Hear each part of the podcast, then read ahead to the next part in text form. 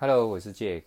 那今天这一集，呃，会跟大家谈一下那个，就是到底你要选择母奶哦，就是亲喂母奶，还是用这个配方奶哦，其实就这两种方式，其实大家都会有这样的考量。好，那我们当然会讲一下我们自己的选择哈。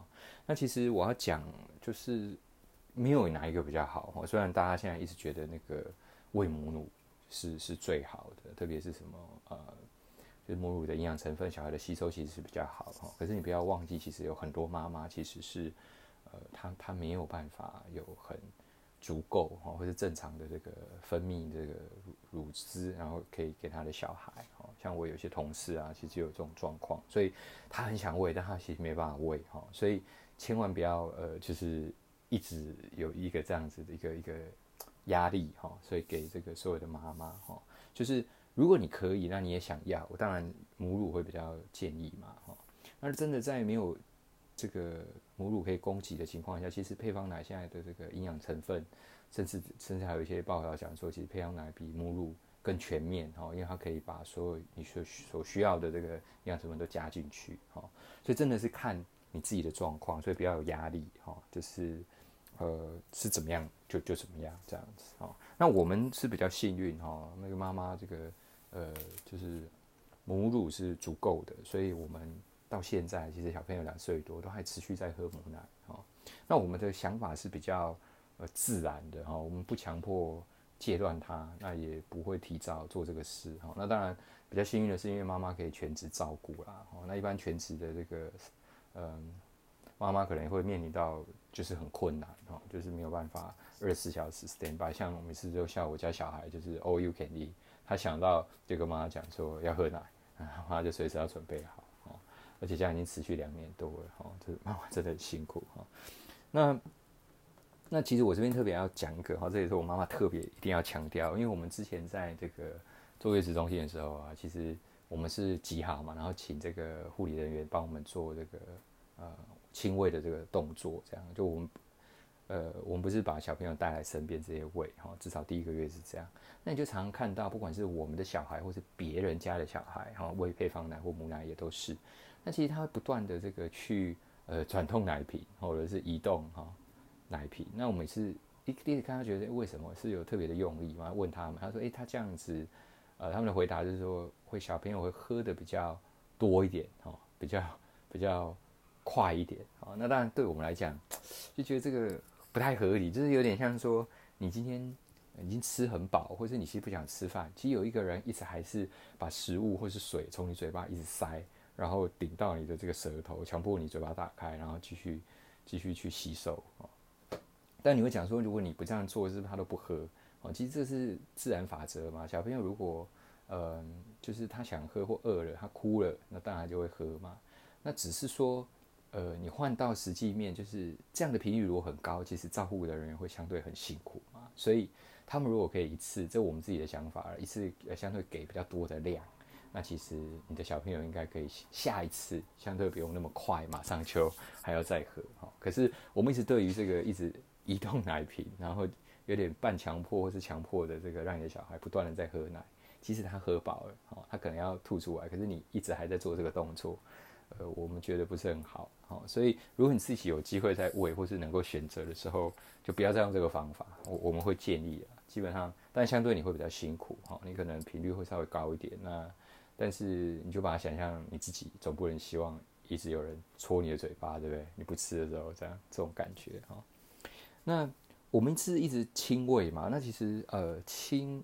亲喂有分很多，这是后期我们大概呃月子中心出来回家之后是亲喂。那在之前，特别在月子中心那一个月，我们的母乳是呃就是挤出来之后喂嘛，所以你必须要靠机器哈、哦，因为不太可能用手挤哈、哦，所以呃机器的帮忙哈、哦。那还是回到一样的问题，你在做这个动作的时候，其实特别是你又是新手哈、哦，前面也是非常的痛苦。我每次我看我家妈都挤得非常非常的辛苦，好，那我们也试过非常多的设备，这有机会可能再提一下哈。那我讲一个很真实的状况啊，你会看到那个乳头啊，其实就是被机器这样拉长，那你要忍受那个痛苦哈。我妈常我我家妈常常讲说，这个痛其实比她生产还痛哦，因为她生产其实是剖腹，有打那个全身麻醉。她说她其实完全没有感觉在生的当下，那之后当然生完有打止痛嘛，所以其实也没那么痛。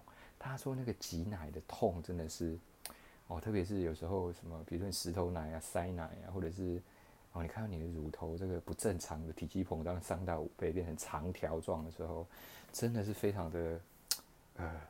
我我觉得很痛，但是我没办法感受了哈。不过听他讲，大概就是十分痛那种概念哈。那这个之后哈，不管你是挤或者是亲喂，又会遇到第二个层次的问题哈，就是呃小孩不小心咬破哈。所以我想说，我妈妈可能有亲喂都有经验，那个草莓奶哈会咬咬到真的流血哈。我妈形容这个，我家妈妈形容是千疮百孔。那甚至我们后期像最近如果要去。泡汤，他永远只能泡下半身哦。他的这个腹部以上，因为都一直在受伤哦，好了又又又又洗又又受伤这样，所以哦就真的还蛮不舒服的哈。那再者，你还会遇到一些小白点啊，或是塞奶、石头奶的问题啊。所以我们其实再回来开始亲喂之后，这些问题也都出现哈。那我们的做法当然就是寻求专业的医师哈。所以其实。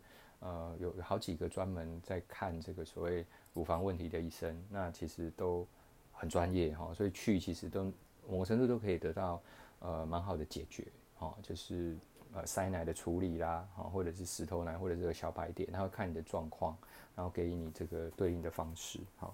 那最怕的其实就遇到那个乳腺炎呐，哦，很严重的时候，其实是需要去把它这个开刀处理掉。好那我们都是轻微的，我们没有遇到非常严重啊。那有时候其实就小孩会把它吸通嘛，啊等等啊，我们属于这个比较 lucky 的那那一群哈。所以你亲喂母奶，其实这些就是你一定会必经的哈。那你喂母奶，像我们家小孩的这个人格特质，就是属于那种呃没有那么好睡，一觉到天亮哈。所以喂母奶基本上。一本到现在两岁半哈，他大概就是三个小时，最多四个小时，非常累的时候，那他一定还是要再喝一下奶或者起来一次哈。所以我我家妈妈从这个怀孕生到现在两年半，已经没有哪一天属于她自己可以完整睡觉哈。她就是永远当那个配合被呃 all you can eat 那个供应者哈，所以真的会很辛苦了哈。不过。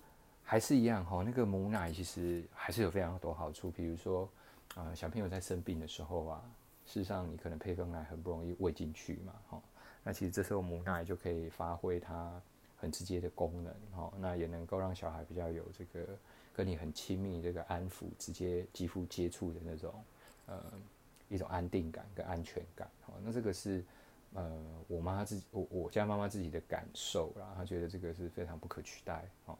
那小朋友其实也会某些时候会比较容易啊、冷静安定下来哈，特别在那个呃生病的时候会特别的哭闹啦，或者是刚刚讲的那个作息的频率会更更短哈，就可能一两个小时就起来一次啊，那这时候都很需要妈妈的直接的抚慰，好，包含喂奶，好，这时候你就可以直接做。那当然它有很多好处，你再也不用洗奶瓶，对不对？我们初期虽然母奶挤出来，还是要一直去。啊，做清洗嘛，好，那奶瓶其实我们在从三次以后就再也没有用，就开始送人，哈，有的甚至都还没有用。